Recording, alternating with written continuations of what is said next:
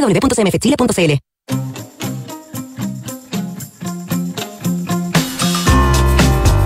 Duna presenta Terapia Chilensis con María José Ochea, Arturo Fonten y Noam Titelman.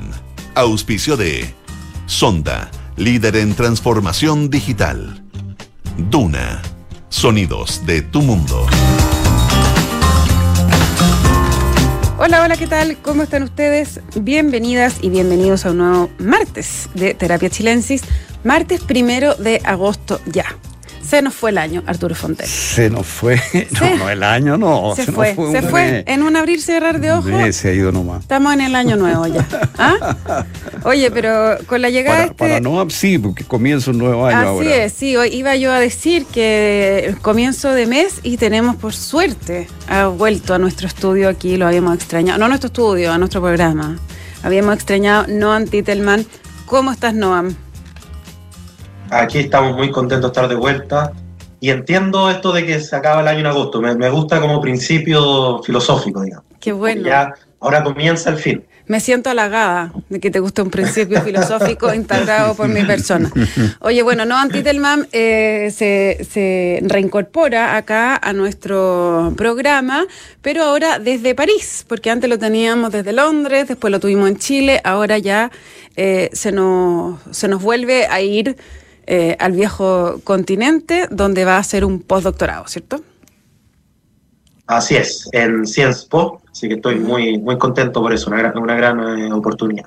Bueno, ¿cómo se ve? Fantástico lugar. ¿Cómo se ve desde, cómo se ve nuestro pequeño mundo desde allá, en estos días que has tenido un poquito más de distancia? Mira, yo te voy a, a, confesar que he tomado mucha distancia, tanta que he estado más o menos de vacaciones, así que no he seguido tan de cerca todos los detalles de la contingencia. Y una cosa que empieza a pasar es que se ven como detalles, digamos, como que a veces cuesta ver el, el, el bosque entre los árboles. Y nada, estamos tan acostumbrados a la pelea, a la cuña, la última, la última pachotada que se dio en Kena, no sé quién, que se nos olvida mirar un poquito de tema más el panorama grande. Y efectivamente Chile tiene una buena imagen internacional en algunos temas. O sea, quizás por casualidad, pero una persona me mencionó esto de la energía verde en Chile, que, que, que tiene como una fama de que ha avanzado mucho en ese tema. Eh, tiene una fama, mira, desde adentro nos va a parecer raro, pero de que los políticos no se llevan tan mal como en otras partes en América Latina y que hay cierta capacidad de diálogo. Eh, en fin, las cosas se ven distintos quizás cuando uno no está en, la, en, el detalle de las peleas. Que me da risa porque lo cuentas con una sonrisa irónica, eso de que, de que aquí los políticos se llevan muy bien. eh, sí, ¿Es la misma que de, pones cuando de, te dicen eso? Es que las vacaciones todo se ve mejor también, eso es lo que me pasa. Sí. Tengo miedo de que no estaré con anteojos rosados y todo se ve mejor después de las vacaciones. Quizá me falta ponerme la, digamos, la cara de seriedad de, de que está todo mal y que, y que cómo vamos a sobrevivir las próximas semanas con todas las peleas que se están armando en este último tiempo. Y que, ya que es más o menos la, el ambiente permanente en el debate, encuentro yo. No, a mí te tocó la visita del presidente Boric allá o no? No, justo me la perdí, pero, pero sí, la verdad es que, en fin, llegan muchos mandatarios de todo el mundo y, y Chile es un país interesante, relevante, pero pequeño dentro de todo. Entonces, eh, la verdad es que lo que más miran en América Latina desde Francia es Brasil, por razones obvias, igual, ¿no? Por el, mm. el tamaño que tiene y todo. Oye, eh, y bueno, acá, ¿Democracia Viva te suena, por ejemplo? no, no, eso pasó antes que me fuera, así que algo, algo me suena. Bueno, hemos seguido viendo coletazos, por supuesto, de ese caso. El ministro Cordero eh, que está muy a cargo de la situación. El presidente hoy día volvió a eh, su tesis, no sé si fue como caiga quien caiga, que volvió a decir una, una condena muy muy fuerte, caiga quien caiga, sí, eh, al, al, lío de platas que, que se ha generado y dice que no va a haber perdonazos para nadie todo en un contexto eh, muy, muy crispado entre la oposición y el gobierno, que sigue pidiendo todavía la salida de Jackson para avanzar, pero en todo este panorama complejo, eh, hoy se anuncia el, el, pacto fiscal, que ya nadie se le dice reforma tributaria, se le dice pacto fiscal, eh, que busca recaudar 8 mil millones de dólares. La, la, duda es, ¿en este eh, clima político es posible que algo así prospere? ¿Qué creen ustedes? Es una gran pregunta. Yo estoy optimista, no sé si porque estoy volviendo a las vacaciones y esas cosas, pero a ver, hay voy a partir por lo que parece que a esta altura un consenso, ¿no? Que hay que aumentar la pensión garantizada universal a 250 mil, que era una promesa del programa de gobierno de Boric, pero la verdad me parece que la oposición lo ha tomado como propio, como, como un desafío también aceptado. Hay un acuerdo en aumentar sustantivamente la inversión en seguridad y orden público. Eh, y me parece que también ha habido un consenso, digamos, esto es algo que empujó fuertemente a la oposición y yo creo que el gobierno también ha tomado como propio la idea de mecanismos de incentivo a la inversión y, en fin, como de mejoramiento de la calidad del gasto del, Estado. Esas cosas cuestan plata, ¿no? Y, y la plata no, no, va a aparecer por sí sola. Siempre todas las fuerzas políticas prometen que van a llegar y de alguna manera van a mejorar tanto la eficiencia que no se necesita recaudar más, pero eso no es realista, no, no en montos, digamos, considerables como los que ha planteado, como lo que ha planteado el gobierno que se requiere solamente con estas cosas que he nombrado hasta ahora. Y algunas cosas más como las listas de, espera y según el gobierno hay una estimación de unos 8 mil millones de dólares de, de, estos gastos que son gastos y ese es mi punto eh, qué hacer con la plata hay bastante consenso. Como que no, ya, ya no, no son temas que produzcan mayores controversias entre oposición y oficialismo. Y la pregunta es, yo no creo, tampoco creo que sea una pregunta, porque creo que si uno se lo toma en serio, no hay manera de que esa plata se obtenga sin aumento de la recaudación a través de mayor impuestos. Eh, ¿Qué impuestos y de qué magnitudes? Claro, podemos entrar a discutir, pero, pero, pero hay mucho consenso, eso, ese es mi punto. O sea, los temas en los que hay disenso parece que, son más acotados de los que da la sensación cuando uno escucha el tono de, alguna, de algunos debates. Eh, y por eso yo tengo algún nivel de optimismo, que por lo menos algunas cosas se van a aprobar, porque por lo menos financiar el aumento de la pensión garantizada universal tiene que salir ese dinero de alguna parte, a menos que sea muy responsable y un gasto permanente no lo financiamos con, con ingreso permanente, que creo que por suerte, a propósito de lo que decía al principio, en Chile ha habido eh, bastante responsabilidad en ese sentido, como que eso es algo que nadie va a empujarlo abiertamente al menos. Entonces yo tengo algo de optimismo de que se va a avanzar en este tema, pese a que simultáneamente estemos viendo, digamos, golpes bastante fuertes entre oposición y oficialismo a la hora de votar, por lo menos en algunos temas acutados, creo que puede haber acuerdos para aumentar la carga tributaria, para aumentar el, el gasto en, eso, en esos temas. O sea, la, la, PGU, sobre todo después de, la, de los resultados de la encuesta CACEN, yo creo que es bastante claro que, tiene que recibir financiamiento permanente. ¿No? Sí, y el problema es que es un financiamiento creciente, porque el número de personas va a aumentar mucho. Sin duda. ¿Pero tú compartes ese optimismo, Arturo, eh, de Noam? O, lo ves? Mira, lo o, como no has tenido vacaciones, lo ves más negro. Sí, yo no he tenido vacaciones, así que no estoy tan, eh, tan optimista, pero, pero mira, con todo encuentro que la argumentación que hace Noam me, me, persuade. O sea, efectivamente, eh, la PGU, por ejemplo, está en la propuesta de la UDI, por decir algo concreto, ¿ah? la mantención de la PGU y el aumento de la PGU. entonces, efectivamente, hay acuerdos bastante grandes, como dice Noam, respecto de qué destino darle a, a, esto, a estos gastos. Ahora, el gobierno además se está comprometiendo a una serie de cosas que, claro, hay que ver cómo funcionan. Por ejemplo, eh, eh, todo esto de la ilusión, de la evasión, eh, ahí va a haber acuerdo, pero ¿se va a recaudar ahí lo que se espera? Bueno, yo recuerdo que al menos Ignacio Briones siempre le ha puesto muchas fichas a esa canasta, decir que uno puede recaudar bastante si termina con la ilusión y la evasión. Claro, bueno, nunca se va a terminar, pero por lo menos se va a reducir sustancialmente. Pero, pero la pregunta es si, si vamos a ser capaces de eso o no, eso me, me, me, parece que es una cosa, una pregunta abierta, porque tiene mucho que ver eso no solo con la ley, sino con, luego con la gestión que se haga eh, desde impuestos internos y las atribuciones que tenga el impuesto interno para hacerlo. Y ahí hay todo un tema, digamos, si esto, si esto va, va a funcionar mm. eh, para recaudar en las cantidades importantes que se espera que recaude. Mm. Eh, ahora, yo no sé qué otros elementos va a haber, pero también se habla de revisar la gestión del Estado. Esto lo estamos oyendo hace mucho tiempo y chuta, que es bien difícil ponerle esa cabeza al gato. claro, porque muchas veces esto significa despidos, ¿te fijas? Esa es la realidad.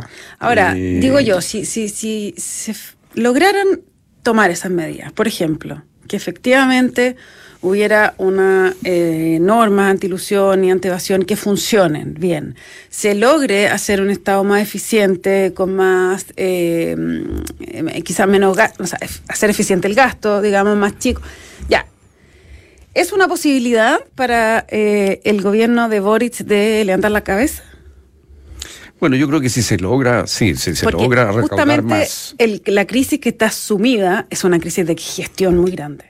Sí, pues. Por eso que. Ahora, yo creo que si se lograra, claro que sería un éxito de, de Boric, de la misma que.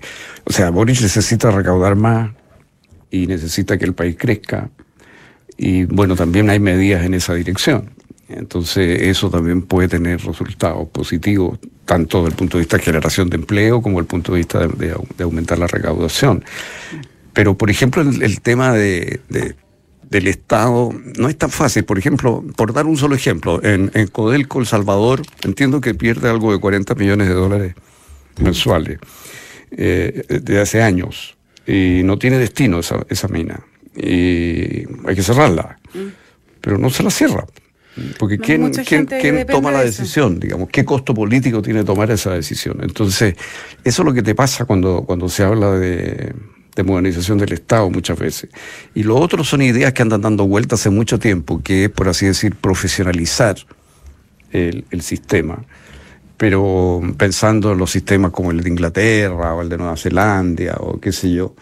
Eh, pero yo creo que una de las ventaja que tiene Chile, que justamente, claro, se presta para abusos si está mal hecho, pero que haya una parte importante de los funcionarios que venga del sector privado con la experiencia que eso acarrea, tiene sus ventajas versus tener un servicio público absolutamente burocrático, eh, que, que no, en Chile no es muy bien pagado.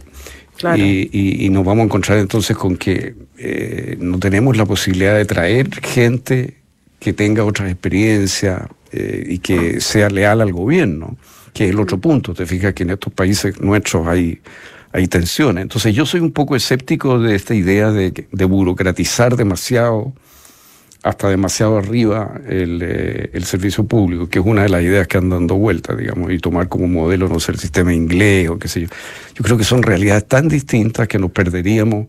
Una de las ventajas que tiene un gobierno es esa, que trae un equipo Lógico. Y si, si el equipo es bueno, hace una diferencia grande en el Estado. Claro, la cosa es que sea bueno. Bueno, claro, esos son los riesgos que tiene y puede ser mal usado, pero, pero bueno, para eso está la democracia, para corregir eso. Pienso yo. ¿No, Antitelman? Sí, yo eh, me gustaría darle una vuelta a esto del pacto fiscal, porque efectivamente, no, bueno, hay una parte de esto que es solo un giro retórico, mm. eh, pero, pero yo creo que también hay algo más, que... Eh, yo creo que tácticamente el gobierno siempre debió haber presentado el proyecto como algo más que subir los impuestos. Porque efectivamente para la oposición, eh, para sus bases, digamos, militantes más, más ideológicas, subir impuestos les suena mal. Da lo mismo un poco el contexto y, todo el resto. Em, y yo creo que la gracia de hablar de un pacto fiscal es que junto con subir los impuestos se presenten algunas medidas de reforma al funcionamiento del Estado. Ahora, ¿cuáles son exactamente esas reformas? Hay que, pero hay que discutirla más, más en detalle porque yo estoy de acuerdo con Arturo que acá la idea de demonizar el Estado ya es casi un lugar común y todo el mundo lo dice y lo repite y, como que pasa poco. Eh, y hay un par de razones bien estructurales para eso. O sea, lo primero es que en contra de un cierto prejuicio que hay en el debate público, si uno mira los rankings internacionales de la OCDE, el World Governance Index, por ejemplo, eh, el Estado chileno es mentira que sea mucho más ineficiente que el Estado de países desarrollados. Eh, yo sé que suena contraintuitivo decirlo porque estamos tan acostumbrados en el debate público a escuchar otra cosa. Entonces, eso no significa que no haya márgenes de mejora, pero hay que morigerar, digamos, la expectativa de que existe una enorme brecha que vamos a encontrar de, de, de, de maneras de hacer más eficiente el gasto. Eso es lo primero. Lo segundo eh, es que Efectivamente, a ver, hay, hay, Arturo mencionó dos cosas. Una, el control del gasto. Y en el control del gasto hay algunas sugerencias. De hecho, el gobierno propone algo así como una agencia de control del gasto. Y es verdad que tenemos una institucionalidad del control del gasto que tiene varios problemas. Para empezar, está dividida en dos áreas distintas. Hay una parte que está en la Subsecretaría de Evaluación Social, hay otra parte que está en DIPRES y no conversan mucho entre ellas. Hay una discusión sobre el nivel de autonomía que tiene esos espacios de evaluación. Se pueden hacer muchas evaluaciones ex ante, o sea, antes de hacer los proyectos, evaluar el impacto de eso y bueno, y hacer evaluaciones de impacto y no solo resultados. Hay, hay muchas cosas que hacer ahí, pero yo no sobredimensionaría cuánto eso realmente, o sea, si alguien cree que con eso vamos a juntar 8 mil millones de dólares, está equivocado. O sea, hay un pequeño margen de cosas que vamos a mejorar. Algo parecido ocurre con esta discusión de la ilusión y la evasión. Sobre todo la evasión. O sea, obvio que a todos nos encantaría que hubiera menos evasión, pero, pero la idea de que hay una varita mágica y uno disminuye la evasión, obviamente no, no tiene mucho sentido. Y en la ilusión, bueno, ilusión es una palabra muy bonita para, para decir que hay ciertos mecanismos en la ley que le permiten a los que a, a, personas no pagar impuestos de una manera legal. O sea, no, no, es, no es tan simple cambiarlo. El ejemplo quizás uno podría, uh, el ejemplo más típico que Briones lo mencionaba mucho son los espacios de exenciones, ¿no? Mm. Y ahí uno entra en varias discusiones que todos sabemos que, por ejemplo, el diésel, todo el mundo lo dice, el diésel hoy día tiene una, una legalmente paga menos impuestos y, no hay una razón, digamos, no hay razones para explicárselo más allá del poder que tiene el gremio de los camioneros, básicamente. Eh, pero claro, nadie se atreve a entrar en esa pelea porque los camioneros pueden hacer un paro y se acabó la capacidad del gobierno. Y el tercer punto que el que mencionaba Arturo, yo creo que es el, tema donde puede haber más espacio de mejora, pero eso tiene impacto de largo plazo, eso no va a cambiar la eficiencia del Estado en cinco minutos, que es la carrera funcionaria. Yo creo que es importante pensarlo en, ese, en el sentido más amplio de carrera funcionaria. O sea, una parte tiene que ver con la contratación, un poco lo que decía Arturo, de que no sea a partir de pitutos y contactos políticos. Eh, y claro, hay, cierto, hay, hay un límite, ¿no? Hay un momento en que hay un espacio de la gestión del Estado que es más político, y espacios que son más técnicos. Entonces, tener claramente separados esos dos espacios y tener más espacios más técnicos, yo creo que eso puede ayudar, pero también dentro de, de, del mundo de los funcionarios públicos, que la promoción dependa de tus capacidades. Eso es algo que también le importa mucho a los funcionarios públicos muchas veces, que, que no perciben que sus capacidades le permitan ascender, sino que más bien termina dependiendo de o conexiones políticas o otras cosas, pero también más espacio de capacitación y también mecanismos de desvinculación, que la palabra eufemismo para decir despedir gente eh, de forma más liviana. De manera que no dependa solamente del ciclo político. Y además ahí sí hay una brecha enorme con la OCDE siempre nos andamos comparando con la OCDE. Ahí sí hay una brecha enorme con la OCDE, eh, a diferencia de la calidad del gasto, en rotación de funcionarios públicos estamos súper mal. O sea, cuando hay cambio de ciclo político, cambia mucho los funcionarios eh, públicos, mucho más de lo que pasa en la mayoría de los países de la OCDE. Yo no sé si la reforma tributaria, o sea, uno piensa lo difícil que ponerse de acuerdo en los otros temas, y no sé si en el pacto fiscal va a haber mucha cancha para ponerse de acuerdo en tanto de estos temas, pero algunos de estos temas, porque yo creo que uno de los puntos importantes es que este pacto fiscal es importante que se perciba también como una victoria de la oposición. Digamos, si yo fuera un, un asesor del gobierno, yo le diría, no pongan todo la primera propuesta para que la oposición pueda reclamar que algunas de las cosas que salgan fueron victoria de ellos. O sea, no, no, ojalá en, la discusión salgan cosas a partir de demandas de la oposición para que todas puedan demostrar que esto fue una victoria, que no sea solo una victoria del gobierno, del presidente, sino que también la oposición diga, ah, pero gracias a nosotros eh, va a haber una agencia mucho más potente para fiscalizar la calidad del gasto. Yo creo que ese tipo de victoria de la oposición va a ser importante incorporarla en el, en el proceso de negociación. Interesante. Mm. Oye, eh, bueno, yo decía igual que esto se da en un clima difícil. Bueno, la oposición obviamente que ya, ya salió a decir que eh, no estaban los votos suyos para un aumento de impuestos. Eso está, claro. Eh, por eso decía que el momento político es muy delicado. sobre todo después de que o sea, el ministro de Justicia habló de corrupción en el gobierno. Corrupción. el presidente Boric hoy día por eso hace ese como un punto de prensa en que dice caiga quien caiga y no, eh, no vamos a permitir, porque ya se instaló que eh, ya se verbalizó la palabra corrupción por parte de uno de ellos, ¿cierto? Em, ¿cómo, eh, ¿Cómo sigue adelante este proyecto político? Esa es la, más bien la duda, porque si uno, uno mira em, Revolución Democrática, está en la pasta, ¿ah? eh, y, eh, un año y medio después estamos hablando, reconociendo corrupción, ¿no? Los dejé, los dejé mudos. Los dejaste mudos. El optimismo, ¿dónde quedó, José? Eh, es que necesito vacaciones. Tienes que ir a vacacionar, eso es lo que te iba a decir yo. claro. necesito una vuelta por no, yo, yo, creo que tiene, yo creo que tiene razón de que lo que acaba de ocurrir, o sea, no lo que acaba de ocurrir, lo que viene ocurriendo hace ya una semana fue un golpe en la línea de flotación, por cierto, Revolución Democrática, posiblemente de, de Frente Amplio, pero yo creo que el gobierno todavía tiene tiene algún nivel de maniobra. No, no, no, obviamente no es lo mismo que si tuviera 70% de apoyo ni nada por el estilo. Aunque me llamó mucho la atención, la última CEP ya claramente muestra que tiene básicamente el mismo nivel de apoyo mm. que tuvo Piñera y, y Bachelet a esta altura de gobierno. No, que, me hace preguntarme cuánto esto tiene que ver con un tema estructural y cuánto es coyuntural. Pero, pero ya, eso es otra harina de otro costal. Eh, y claro, es posible, de, sobre todo pensando a medida que se nos acerquen los hitos electorales, digamos, la, cuando se acerquen elecciones municipales es imposible sentarse a negociar, creo yo. Pero además tenemos un plebiscito antes eh, que puede ir caldeando el ánimo más todavía. Entonces, efectivamente, hay razones para ser pesimista también, pero me parece que, eh, bueno, primero, una reforma tributaria es algo que va a afectar la finanza, o sea, la PGU es una discusión para los próximos 50 años, no, no una discusión de ahora. Entonces, si tuviésemos políticos que estuvieran pensando, digamos, en el largo plazo, ojalá tuviese la capacidad de separar aguas, ¿no? de ir en cuerdas paralelas estas dos discusiones, pero es verdad que eso casi nunca pasa.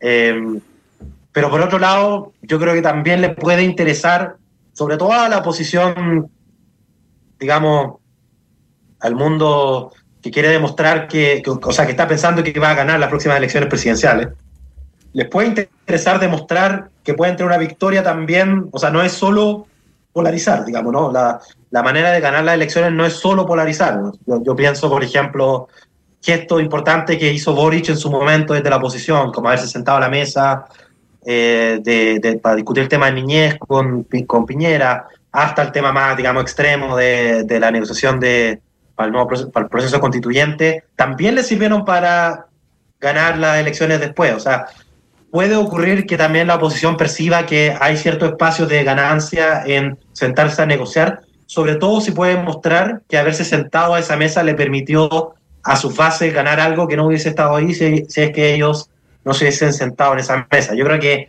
ese es el escenario optimista de posibilidad para avanzar en, en este tema.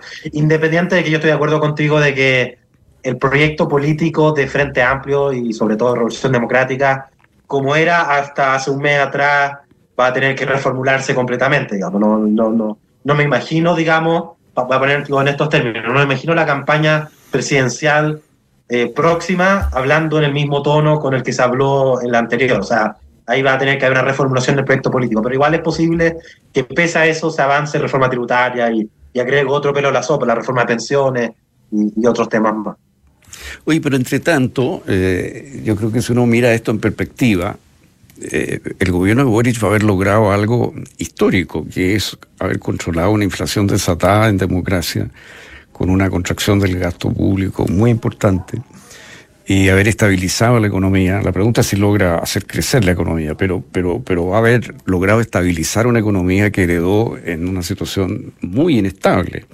Entonces, eh, yo creo que ese, ese es un gran mérito del gobierno de, de Boric y yo creo que la izquierda, eh, espero, capitalice a partir de ahí, porque ha demostrado un gobierno de izquierda que es capaz de controlar el gasto público, controlar la inflación, que son banderas habitualmente vinculadas a la derecha. Sí, por supuesto. Entonces yo pienso que... Es un activo importante ese. Muy importante que quede eso en, en, la memoria, digamos, y, creo que es una cosa histórica lo que se ha hecho. Digamos, si es que termina de resultar, digamos, eh, va, a, va, a, haber sido mirado con perspectiva, yo creo que va a ser un logro realmente histórico, haber logrado bajar la inflación como se ha logrado. La cosa es que la economía logre despegar y yo creo que parte de lo que se está planteando ahora es eso, y ese es un poco el problema con subir los impuestos, digamos. Es ahí donde se ha producido una contradicción entre lo que era el proyecto original, que la verdad estaba pensado para un, para un país que crecía de alguna manera, eh, y un país que está muy estancado. Yo vuelvo a insistir en eso, no hay suficiente conciencia de que tenemos el mismo PIB per cápita hace 10 años. O sea, este es un país que está muy estancado. Y eso como que seguimos viviendo como que el país estuviera en los 90, digamos, ¿no? Eh, y esa es un poco la, la imagen. Pero no es así, hace mucho rato que no es así. Y la gente lo siente eso. Y se ven los ingresos. Por ejemplo, en la CACEN última se ve que los ingresos no se han movido, los ingresos autónomos de la gente. Es, el logro conseguido es transferencia, pero no es ingresos. Se nos acaba el tiempo, lamentablemente. Ha pasado nuevamente volando este programa de terapia chilensis. Noam Titelman, Arturo Fonten, muchas gracias por esta conversación. Les cuento que la transformación digital de tu empresa nunca estuvo en mejores manos. En Sonda desarrollan tecnologías que transforman tu negocio y tu vida, innovando e integrando soluciones que potencian y agilizan tus operaciones. Descubre más en sonda.com. Sonda Make It Easy. Quedes en Radio Duna porque a continuación información privilegiada al cierre y luego sintonía crónica debut junto a Bárbara Espejo y Francisco Árabe. Que estén los dos muy bien y todos quienes nos escuchan también y nos encontramos mañana miércoles con más terapia. Buenas noches. Muy buenas noches.